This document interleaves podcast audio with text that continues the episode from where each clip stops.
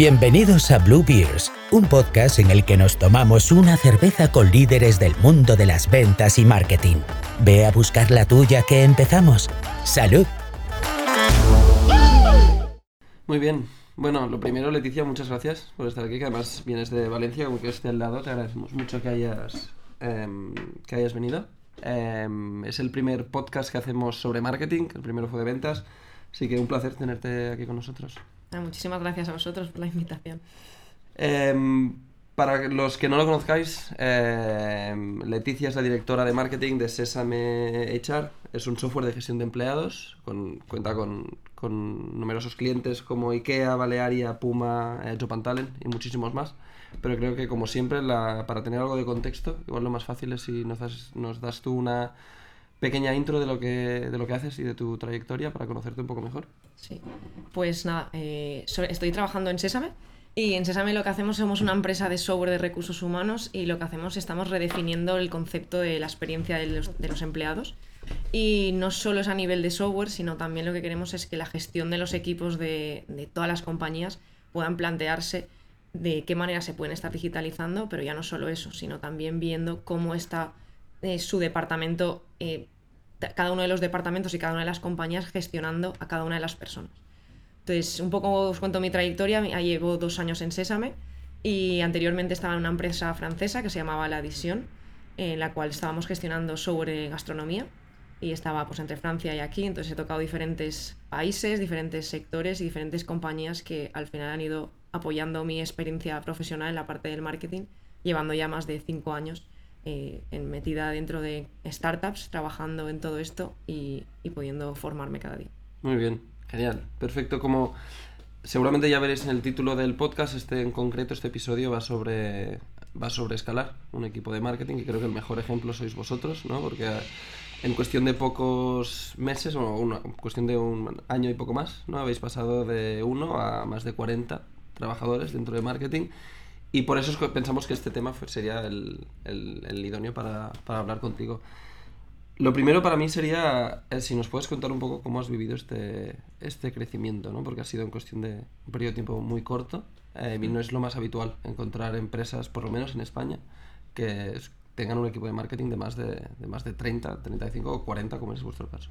Pues la verdad que si tuviera que definirlo, te diría que apoteósico ha sido, porque en menos de medio año se ha crecido y se ha multiplicado el equipo por, por tres, casi, cuatro. Porque éramos, como te comentaba, éramos muy pocos antes en la parte de marketing, donde como cualquier empresa cuando está creciendo empiezan a, rodar, la gente, las personas que forman el departamento de marketing tocan cualquier área, hacen todo.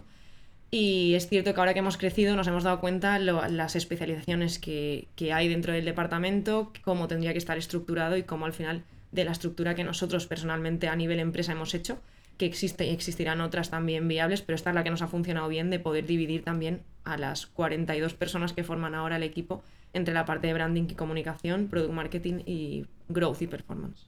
Sí, esta era una de las preguntas que iba a hacer sobre el equipo, ¿no? porque a mí realmente hay muchas de las preguntas que me va genial hacerlas, porque creo que no solo interesan a nuestra audiencia, sino que para yo soy el primero interesado en saberlas.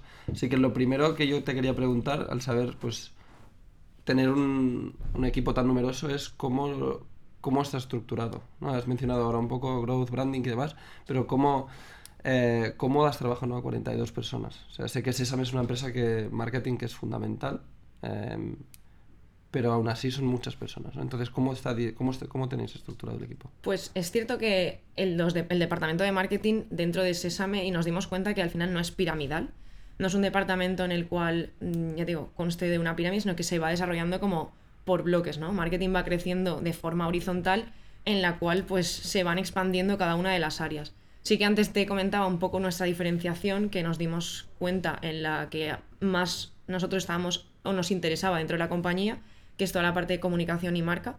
Dentro de, ese equipo se estructura toda la parte de vídeo, contenido, eh, diseñadores también Luego, por otro lado, diferenciamos la parte de growth y performance, lo que nos está trayendo todos los leads y cómo estamos mandándole a ventas incluso los leads al final de, la parte de performance. Es cierto que en brand también se mandan, pero son más poquitos.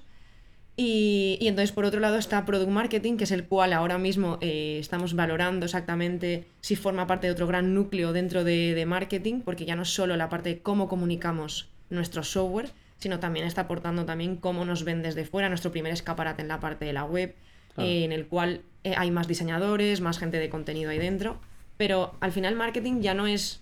eh, la gente sale de las carreras y se pone realmente a estudiar marketing, es como toco todo, ¿no? Porque es lo que Sí. venimos acostumbrados.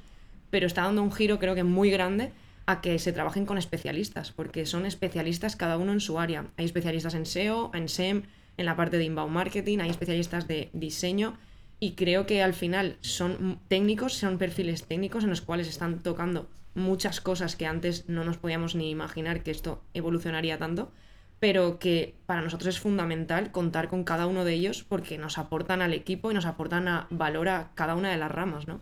Sobre todo desde la parte de performance, que incluso nos ha costado mucho encontrar este tipo de perfiles, que al final parecen todavía que son escasos porque se están formando Claro. y cuando estás...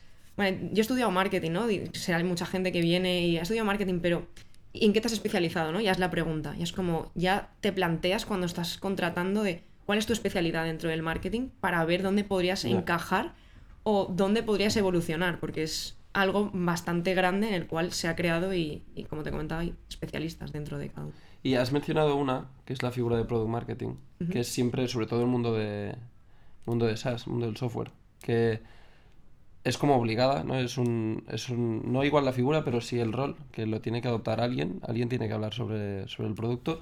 ¿A partir de qué momento crees que es necesario tener a una persona o a un equipo que se dedique exclusivamente a Product Marketing? Pues antes, ya como te comentaba, al principio de ese, cuando éramos poquitos, todos hacíamos todo. Sin darte cuenta o no, estabas llevando esas estrategias.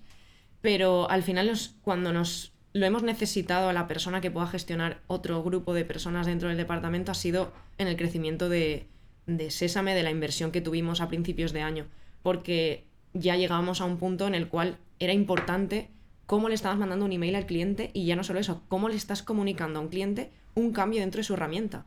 Porque al final es súper importante para ellos la gestión de personas dentro de sus compañías o la gestión de nóminas, la gestión de cómo les estás trasladando todo. Y si tú les cambias un botón dentro del software, ellos van muy automáticos, no lo encuentran. Entonces, creo que desde el departamento de, de marketing es súper importante poder comunicarle a los clientes dónde encontrar cada cambio, qué cosas nuevas van a tener dentro del software, cómo eh, van a haber plasmado cada una de las cosas dentro del software, si cambia la interfaz, si estamos haciéndola más bonita, más eh, adaptada a UX, eh, UX Experience, todo esto, que marketing lo conozca. Nosotros, Product Marketing ha entrado a formar parte casi de producto, va, va sacando todo, pero que se comunique muy bien marketing con producto, o sea, la parte de Product Marketing, porque hay que entender muy bien qué se está haciendo para cómo se va a usar y cómo le podemos aportar valor a la persona que está al otro lado usando Sésame. Sí. Entonces vimos la necesidad de poder incorporar a una persona con un equipo formado con copy, diseño, eh, programación, porque al final tenemos un programador de, dos programadores incluso de front en la parte de la web en todos los, en cada uno de los países y la vimos necesaria a partir de la inversión que crecimos y va a, cre- y va a crecer producto y vamos a crecer todos, ¿no? O Pues- sea, la persona de producto va, de producto va equipado con su equipo, ¿no? Que es, has dicho, copy y diseño, ¿no? Que Mm. copy, hacen- diseño y programa- programadores. Mm. Vale. Entonces ellos al final sus lo que están llevando a cabo son todo el tema de reviews de la, de la empresa, todo, todo el tema de comunicación al, de cómo se comunica la herramienta, todo el tema de dosieres, eh, help center, todo, todo lo que tiene que ver al final tocando cada parte de producto. ¿no? O sea, por un lado para nosotros es cómo comunicamos la marca, por otro cómo comunicamos el software. Sí. Hay otro perfil que para mí es de esos perfiles que, em, que genera cierto debate a la hora de cuándo es importante incorporarlo o no, que es el de marketing operations. ¿no? Eh, antes hablábamos que marketing hoy en día cada vez es más técnico, ¿no? requiere más skills técnicas, em, ya no des- pues desde, desde integraciones em, hasta aspectos del- de, la web que mucha gente a veces no controla.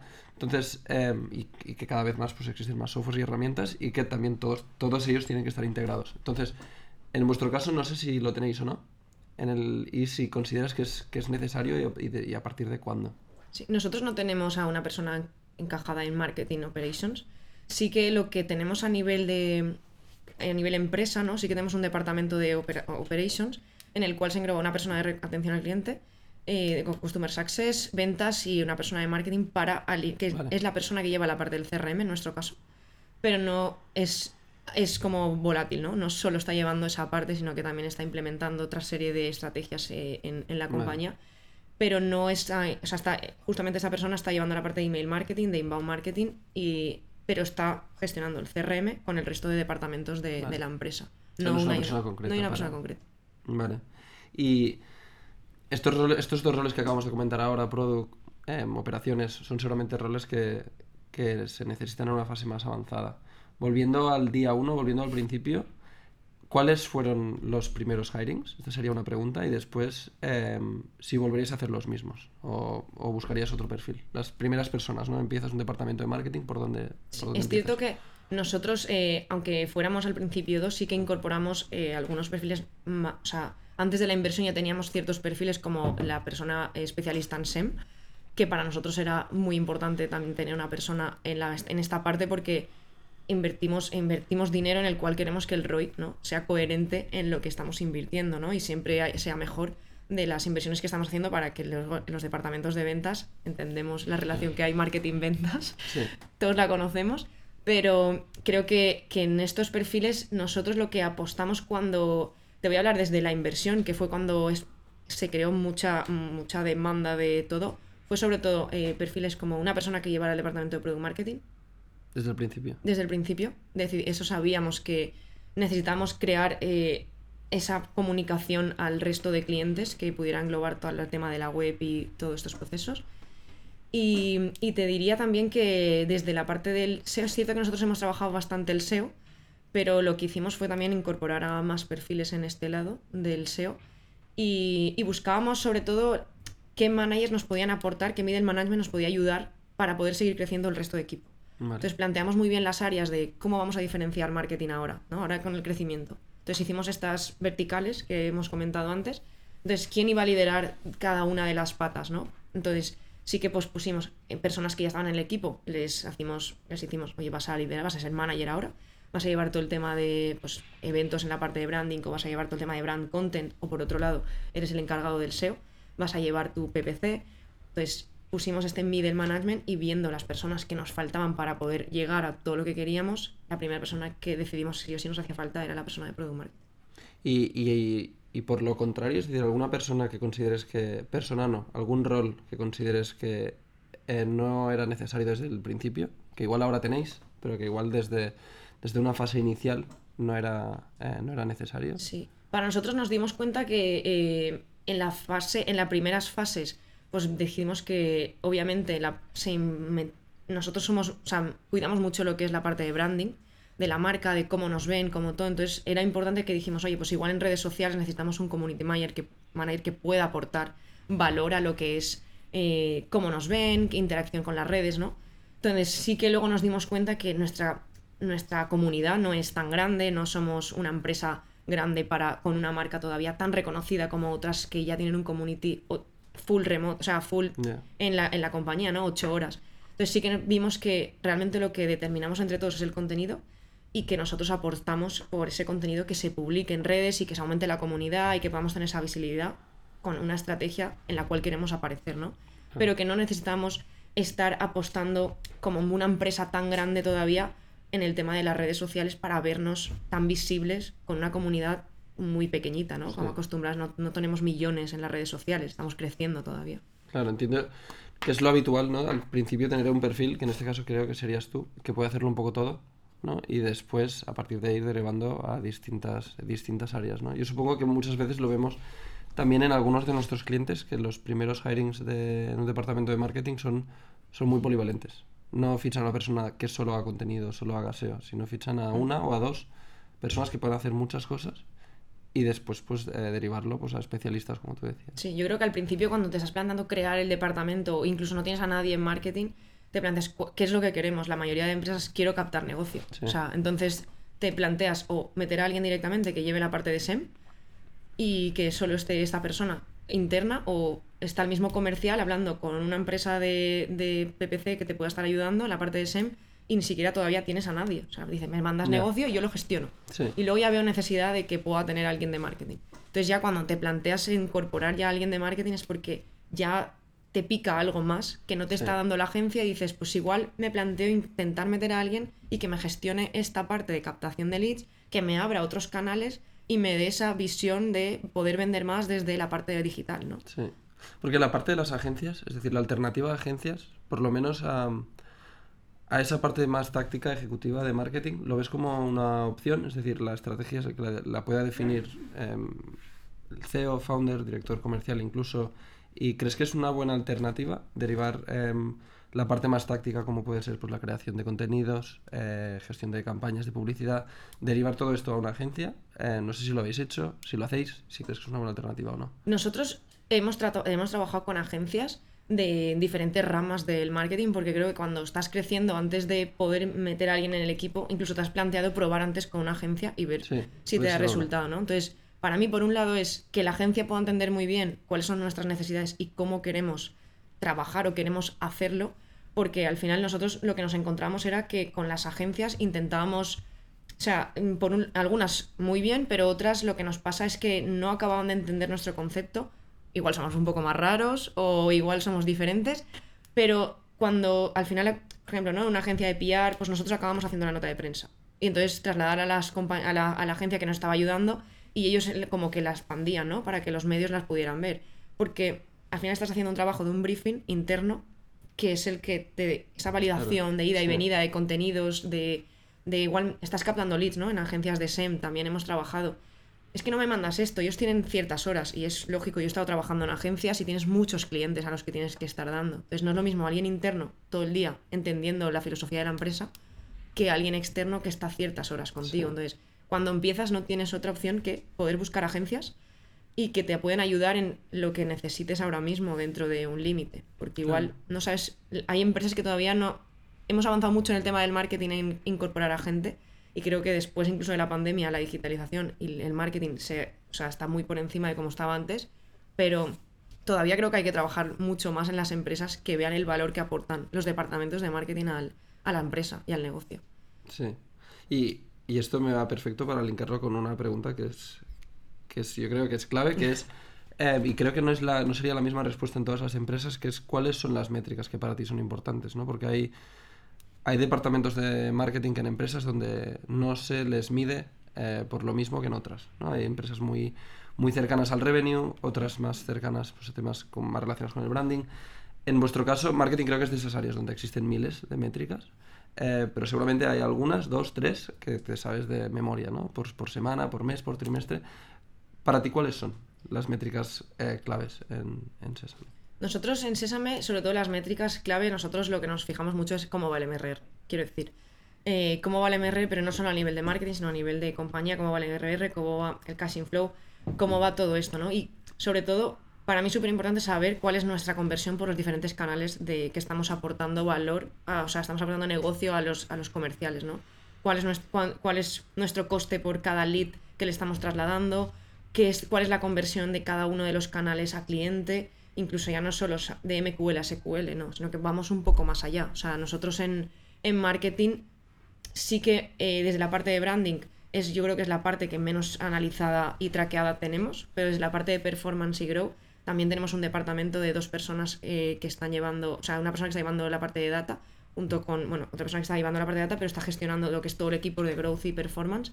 Entonces, eh, es súper importante para nosotros en esta parte de performance las métricas que estén perfectas. Quiero decir, que podamos saber desde el momento que un, hay un posible, una posible conversión, un posible lead, cuánto dinero nos ha costado ese lead, por qué canal y por qué canal tenemos más cierres. O sea, nosotros diariamente vemos cuántos cierres tuvimos por todo y qué canales me están aportando para poder hablar con ventas y decirle, oye, eh, cuando existe la discusión ¿no? entre marketing y ventas, eh, decirnos exactamente feedback para poder mirar la inversión hacia dónde la definimos o qué canales nos funcionan, si ya no son la parte de SEM, si no son orgánicos, si son por otro lado. Entonces, para nosotros es súper importante cuánto MRR estamos consiguiendo por los canales de marketing, cuál es la conversión de MQL a SQL para que los comerciales puedan tener. Y obviamente el ROI, que Sí. estamos invirtiendo, nos está dando resultado. Sí, que esto yo creo que es obvio, pero a la vez es, es curioso como para muchas empresas que reciben pues muchos millones en inversión y están, parece que estén eternamente en fase de growth, el coste sea un poco, ¿no? Optimizar los, eh, la inversión publicitaria es como algo secundario, ¿no? Que es como, bueno, sigue gastando, sigue invirtiendo, que mientras entren clientes es como que queda un poco aparte, que yo, yo lo considero que es fundamental, saber si dónde te estás gastando más dinero y dónde, cuál es el coste de las oportunidades en, en LinkedIn versus en Google Ads, ¿no? Por ejemplo. Nosotros incluso, aunque hayamos tenido una inversión, sí que miramos mucho todo lo que nos estamos gastando y por qué, ¿no? O sea, quiero decir, no somos una compañía que aunque tengamos, eh, se haya hecho esta inversión y, y puedan haber otras inversiones, sí que no, miramos mucho dónde invertimos y por qué lo hacemos y cuánto nos va a reportar todo esto. Incluso mm, un euro que nos va a traer, ¿lo hacemos o no lo hacemos? ¿no? O sea, Claro. incluso revisamos estos presupuestos, eh, oye, esto es- tenemos todos los desgloses de marketing, al final son los que más gastamos. Esta, este canal, este canal, está todo esto. Vamos a, inver- o sea, vamos a invertir más en este tipo de estrategias o hacia este lado. Es algo que sí que tenemos muy en cuenta y que al final los comerciales incluso son conocedores de nos, dónde nos vamos a invertir, porque ellos tienen que saber exactamente qué calidades leads les estamos pasando o qué leads les vamos a pasar Sí. y que los traten con el mismo cariño todos, aunque es cierto que haya un porcentaje que se vayan a los y cuáles son las razones de pérdida, porque para nosotros es súper importante conocer las razones de pérdida de esos leads que vienen por canales de marketing en los cuales estamos mandando ne- o sea, para ellos posibles cierres, ¿no? ¿Y qué, qué papel tiene para vosotros la, la innovación dentro de- del departamento de marketing? ¿no? Porque a veces, y lo hablábamos un- hace un rato, que entre marketing nos copiamos todos entre todos, ¿no? Sobre todo pues cogemos lo que hacen los líderes y lo copiamos o lo intentamos mejorar. Em, ¿Qué papel juega ¿no? la innovación? Es decir, innováis en estrategias que no, que no se hayan hecho, ¿no? Por ejemplo, claramente tenéis un podcast que es, yo creo que es referente, por lo menos a nivel español, en el sentido de que es sorprende que es parece realmente un plato de, de- de radio y está muy bien. Eh, y esto para mí es una de esas áreas de, innovación. No sé cómo, cómo lo vives tú esto, ¿no? Como directora de marketing. Si, si quieres que tu equipo pues innove en estrategias, canales, contenidos, o si, eh, por lo contrario, que es otra, otra táctica, pues no, seguir con lo que sabes que funciona. Para nosotros creo que es algo súper importante que todas las personas que contratemos tengan esa mentalidad founder de y que aporten valor. O sea, quiero decir, no viene algo dado de vamos a hacer esto, no. Sí, pueden haber cosas que tengamos más información y que, oye, vamos a hacer esta estrategia, vamos a innovar por este lado, ¿no? En la parte de los podcasts, vamos a lanzar estos podcasts, pero no los vamos a hacer eh, cada vez que sale un podcast vamos a publicar, sino vamos a hacerlo de forma diferente. Vamos a lanzar temporadas de podcast, ¿no? O sea, buscar un poco la diferenciación entre algo que ya hay en el mercado, cómo lo podemos hacer un poco diferente y qué vamos a sacar de todo ello. Entonces, la verdad que tenemos muy buena experiencia en la parte de, por ejemplo, de los podcasts en, en cuanto los hemos hecho, los hemos replicado también en las oficinas de Madrid, que acabamos de abrir y el equipo de marketing incluso se ha extendido. Pero para mí es súper importante y creo que para todos los que formamos el departamento que la gente pueda apostar y decir, oye, se me ha ocurrido esto. ¿cómo veis esta opción? O, porque al final cada uno de ellos, al ser especialistas en sus áreas, trabajan 20, o sea, 8 horas mirando eh, lo que están creando. Entonces siempre se les ocurre alguna cosa. Y para nosotros es súper bienvenido todo lo que puedan aportar. Entonces ellos saben que tienen la capacidad de poder plasmarla al equipo, plasmarla eh, no, no solo ni siquiera a mí, porque al final yo creo que todos en equipo lo trabajamos, sino, oye, mira, se me ha ocurrido esto, ¿cómo lo hacemos? Oye, pues vamos a hablarlo. ¿Os parece que podamos hacer algo de, eh, de este estilo, no? O alguna estrategia. Pues claro que sí, vamos a lanzarlo. Entonces al final yo creo que existe de que no es una cabeza pensante, sino somos 42 personas Claro. pensando y intentando aportar esa innovación la- al departamento que, entre unas ramas y otras, siendo ellos especialistas, pueden ver en qué mejorar ¿no? en cada parte. Pues, ¿cómo mejoramos el discurso de la parte de branding? ¿no?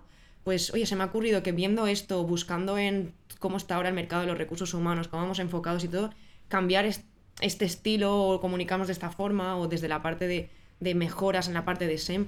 Oye, he visto que vamos a crear una campaña pues relacionada pues en otra parte de, de lo que antes ni siquiera nos habíamos planteado, mejorar las landings porque he visto que ya la competencia o otros softwares que me gustan lo han plasmado de esta forma. Oye, pues vamos a probar, ¿por qué no?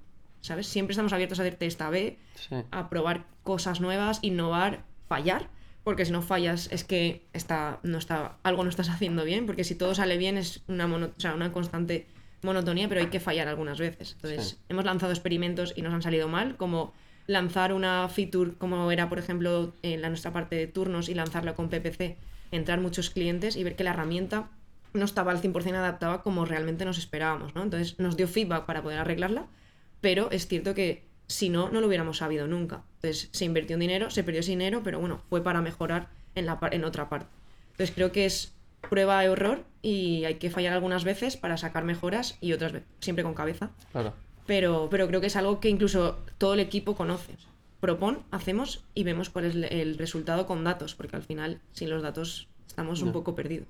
¿Y cuánta de esta innovación viene de, porque mencionabas la competencia, ¿no? Em, yo creo que hay distintos estilos, hay, sobre todo en el mundo del SaaS, mundo del software, eh, cuesta encontrar, yo creo, un espacio que no tenga un mínimo de 5 o 6 players en el, en el mismo espacio. Así que yo creo que es como sale solo, em, entrar en su web, entrar en sus campañas, ver qué keywords, por qué keywords pujan. ¿Vosotros cómo de presentes los tenéis eh, en vuestra estrategia de marketing? Nosotros los tenemos presente para exactamente ver que, por qué camino van, cómo, cómo lo están haciendo y, y sobre todo luego también tomar decisiones, ¿no? Esto vemos que lo que están haciendo nos encaja dentro de nuestra visión, pues podemos plasmarlo. Esto creo que lo podemos hacer de esta forma porque nosotros tenemos una visión distinta y podemos hacerlo desde la otra, ¿no? Es cierto que nosotros, desde todas las áreas de marketing, lo que hacemos es reunirnos cada dos semanas. Cada una de las ramas que conlleva todo el departamento han estado haciendo una investigación de por dónde han avanzado. Ya no solo la competencia, sino también empresas que les estén gustando, que lo están haciendo bien. O digan, oye, Vale. esto es disruptivo, o esto me gusta cómo lo están haciendo y nosotros no lo estamos planteando de esta forma, ¿no? Entonces se plantean cómo está yendo la qué está haciendo la competencia al resto del departamento por las diferentes áreas, desde SEM, desde SEO, desde comunicación, desde eventos, o sea, todo se plantea, oye, esto es lo que pasa en la competencia y, esto es lo que pasa en otras empresas que nos gustan. Entonces lo comunicamos al resto y también nos da ideas para poder ver cómo hacemos otras cosas nuevas, cómo nosotros focalizamos nuestras estrategias, si estamos, si algunas sobre todo no nos han ido bien, ahí hacemos más push, cómo podemos mejorarlas, qué hacemos para mejorar, o si están haciendo bien, vale, en algún punto están yendo bien, no las toquemos ahora porque hay otras que podemos mejorar, pero vamos, no vamos a dejar de pensar nunca en esta cómo podemos mejorarla en el tiempo, ¿no? Y lo tenéis como, como una dinámica ya implantada en vuestro equipo, ¿no? Que cada X tiempo os reunís para, y la gente trae ideas que ha visto de competidores o de... Es cierto que ahora en el verano lo hemos dejado un poco así en stand-by, pero sí que solíamos hacerlo y de hecho la importancia también que el equipo, la persona que, por ejemplo, que lo haya hecho, que lo cuente. Claro. O sea, que ellos Sí. salgan, que ellos se sientan, pues nosotros no- tenemos como un, tenemos un escenario allí en la oficina y si no tenemos, se, en, por ejemplo, en Madrid no lo hay, pero sí que tienen pues donde poder ser ellos los protagonistas y que ellos nos cuenten al resto todo lo que han hecho, porque al final son ellos los protagonistas de buscar todo eso y decirnos, oye, mira, en la competencia pasa esto. En, en- ellos están haciendo esto, nosotros vamos por este lado y que ellos sean capaces incluso de poder ver, incluso ver estratégicamente cómo lo están haciendo, ¿no? Que aunque al final nosotros tengamos esa visión y más información que poder trasladarles al resto, a, a todo el equipo, que ellos estén viendo todo momento cómo está jugando el mercado. ¿Y, y qué otras dinámicas tenéis? Es decir, dinámicas, no sé si tenéis algún daily, algún weekly, em, porque claro, es mucha gente, ¿no? Como decíamos, Sí. gestionar un equipo de 40 personas. ¿Alguna vez te reúnes con todos? Eh, ¿o qué, qué tipo de dinámicas tenéis implementadas en vuestro Sí, Nosotros vuestro tenemos los lunes, nos reunimos todos los eh, managers de cada uno de los departamentos que con- dentro del departamento de marketing. Entonces ponemos un poco en común prioridades de la semana, hacia dónde vamos a tirar, qué es cada uno lo que va a estar llevando dentro de sus equipos, porque luego ellos tienen también equipos. Entonces lo ponemos en común y luego ya cada uno de, de ellos sí que se reúne con sus equipos vale. y entonces ya sabiendo todo el mundo las prioridades de la semana, hacia dónde va a ir, lo cuentan. Vale. Luego también teníamos un Monthly que solíamos hacer, donde contábamos pues toda la parte de brand y comunicación, product marketing y luego toda la parte de growth y performance. Contábamos los que se había conseguido durante el mes y hacia dónde íbamos en el siguiente. Entonces ahí sí que se reunía todo el departamento. Lo que pasa que hemos visto también que ahora cada vez somos más, entonces cada mes al final se estaba haciendo pues demasiado masivo y por ejemplo este mes de agosto pues no es lo mismo aportar valor de lo que ha pasado durante el mes de Claro. agosto que nada, ¿no? Entonces lo hemos trasladado a los tres meses y lo haremos a final de septiembre y entonces pues lo haremos mucho más dinámico donde podamos juntarnos todo el equipo, eh, conocer qué están pasando desde las diferentes áreas y vernos las caras, que aunque te veas por la oficina, pues no es lo mismo que verte por la oficina o saber que están cada uno por ahí, que juntarnos todos, hacer equipo, conocer qué están haciendo, qué no, qué se está cociendo ¿no? dentro del departamento, aunque la estrategia la conozcamos todos, la visión y tengamos un poco todas las prioridades, que se vea todo lo que se está trabajando, ¿no? Porque Sí. incluso para crecer profesionalmente muchos te dicen, oye, yo quiero conocer en el SEO cómo lo están haciendo, qué datos tenemos y qué tal. Y en su día a día pues igual no están entrando a revisar datos, aunque pueden hacerlo, pero cuando te lo cuentan es como dices, ostras, pues hemos conseguido muchas cosas, ¿no? O en estas cosas que hemos pensado que podíamos ir bien, no hemos hecho y incluso gente te puede aportar, oye, pues entre todos vamos a mejorar esta parte y apoyamos desde todo lo que podamos de los departamentos. O sea, que por eso muy bien. O sea que, sí, está bien que lo tengáis. Bueno, imagino que no queda otra, ¿no? O sea, reunión tú con los managers y los managers con su equipo, porque todo, todo, el, o sea, todo el equipo en conjunto sería. Sí. Sí, sería un poco complicado. Em, para ir, yo creo hay. En esta última fase, digamos, del, del episodio hay una serie de preguntas que yo creo que son que pueden interesar a cualquier persona, ya no solo em, líderes en marketing, sino cualquier em, cualquier CEO, digamos también. Y una de ellas es em, la clásica, que es el trabajo en remoto. Em, creo que existe más debate en ventas ¿no? que en otros departamentos, pero en marketing lo habéis implan- im- im- implantado, os funciona, eres partidaria de que la gente vaya a la oficina, hacer un modelo híbrido. Eh, ¿Cómo lo hacéis vosotros? Nosotros sí que tenemos modelo híbrido en el cual la gente puede estar teletrabajando un día a la semana, si... pero luego pueden, o sea, hay excepciones, ¿no? Pues oye, mira, necesito que estar unos, unos días más fuera o necesito estar esta semana en algún sitio, o sea, hay flexibilidad, o sea, es cierto que nosotros pues tienes un día a la semana de teletrabajo, pero luego si se necesitan otras cosas, obviamente se les ofrece y se les, al final son cada uno las situaciones que tenga. Nosotros sí que somos partidarios de estar juntos, ir a la oficina, porque es cierto que hay algunos perfiles como los filmmakers que no pueden estar teletrabajando a no ser que estén editando, pero si están grabando todo el rato pues no pueden hacerlo, pero el resto de perfiles sí. Entonces, ahí al final es eh, somos muy flexibles, no apoyamos más por el trabajo en común en, el- en la oficina que el teletrabajo, pero es cierto que ante la necesidad que hay en el mercado y en el sector te tienes que abrir a poder ser remotos ciertos puestos y poder gestionar así al final el departamento, incluso las compañías, porque hay perfiles que mm, no los vas a encontrar, a no ser que les digas, quiero remoto, entonces apostarás más por la cultura de tu empresa o por la persona que va a incorporarse si quieres crecer, porque cuando ya creces, eh, incluso en el mercado de Valencia, porque nos hemos dado cuenta que incluso Barcelona, Madrid, aquí a nivel España, hay mucha gente que quiere teletrabajar ahora mismo.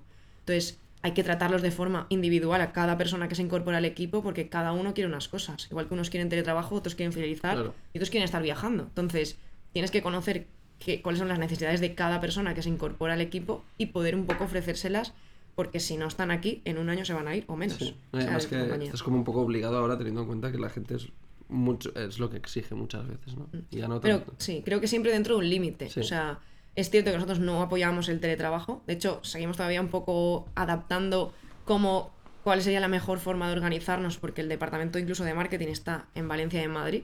¿no? De- tenemos compañeros allí que no nos sabemos quién son porque los hemos visto, pero están a distancia al final, ¿no? Para nosotros es esa combinación de remoto, de poner procesos, cómo nos comunicamos con ellos, cómo si necesitan algo y no, y no estar, que estamos acostumbrados muy, oye, voy enseguida te lo digo porque estás en la mesa al lado o estás en la parte de arriba. Pero allí no, ¿sabes? Allí hay una comunicación totalmente distinta. Y al final son parte del equipo, que creo que todos inconscientemente has podido ir trabajando. Sí que la gente decía, es que me cuesta más porque no están aquí, ¿no? Porque veníamos de una filosofía de estar en la oficina. Y venimos. Entonces, creo que con procesos y todo, yo creo que es, hasta yo misma soy la primera que nos tenemos que adaptar al más remoto casi de tener perfiles un poco alrededor de Sí. ciertos puntos. Em, variables dentro de marketing. ¿Lo ves como una opción? Eh, el variable siempre ha existido en según qué departamentos, como son las ventas, el development. Eh, antes hablamos justo, ¿no? De que para algunas empresas marketing a nivel de objetivos va muy, muy, está muy cerca del revenue, para otras no tanto. Em, yo creo que como más cerca del revenue esté, más fácil es poner variables. No sé si lo tenéis vosotros y cuál es tu opinión al respecto. De si... No, no, lo, habitual hace unos años era que la persona de marketing tuviese un sueldo base y algún bonus quizá, pero no variables. Sí. ¿Vosotros tenéis? Nosotros no tenemos. O sea, es cierto que nosotros no tenemos. eh, nunca nos lo hemos planteado tampoco de poner variables en el departamento. Y de momento, o sea, tienen el, el sueldo fijo cada uno que se acuerda al entrar y cómo va mejorando a lo largo de- del tiempo en Sésame, pero no, no hay una variable porque al final no todo. el- O sea, sí que es marketing eh, al con ser tan grandes ahora, porque alguien de content, ¿cómo le calculamos un variable, no? O sea, Ya. Es cierto que otros perfiles sí, en, el departamento de ventas todos están apoyando por ese cierre de clientes o ese trasladar esos leads que sean más cualificados de SDR, pues accounts y, y todo, pero en marketing hay perfiles que no les podemos poner ese variable. O sea, mm, entonces nunca se ha planteado poner esas variables en ningún perfil.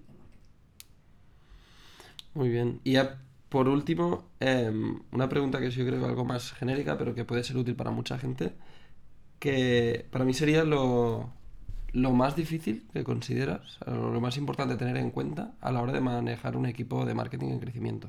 Yo creo que son muchos los retos que, que surgen, em, tanto a nivel de, de, de, personas como, como, de, como de tareas y entre muchas otras cosas.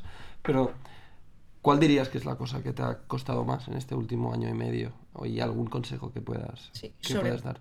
sobre todo en este año y medio, ha sido que formar un equipo fuerte. O sea, eh, para nosotros el reto era poder crecer eh, ya no solo la, compañía para que pues, pudiéramos tener mejores resultados, pero el reto creo que ha sido poder trasladar nuestra cultura a cada persona de la que entrara, ¿no? Cuidar a cada uno de los que entraran y sobre todo sí que han sido momentos de mm, estás haciendo una entrevista de repente una reunión que se mezclaba con otras cosas, estás viendo resultados, o sea, como muy variable, muy variantes todo, pero creo que el reto ha sido de toda la persona que entre, ¿no? Que se pueda sentir acompañada desde el principio, poder estar eh, con ellos para crear un equipo fuerte para todo lo que viene, ¿no? Porque esto acaba de empezar y sin una base es imposible seguir creciendo. Entonces sí que queríamos que la base en, dentro del departamento, ya que somos mucho, tanto managers como middle managers, como cada uno que están formando en personas, key- o sea, key persons que los llamamos, que, que puedan estar aportando valor, que estén bien, que sepan cuáles son sus tareas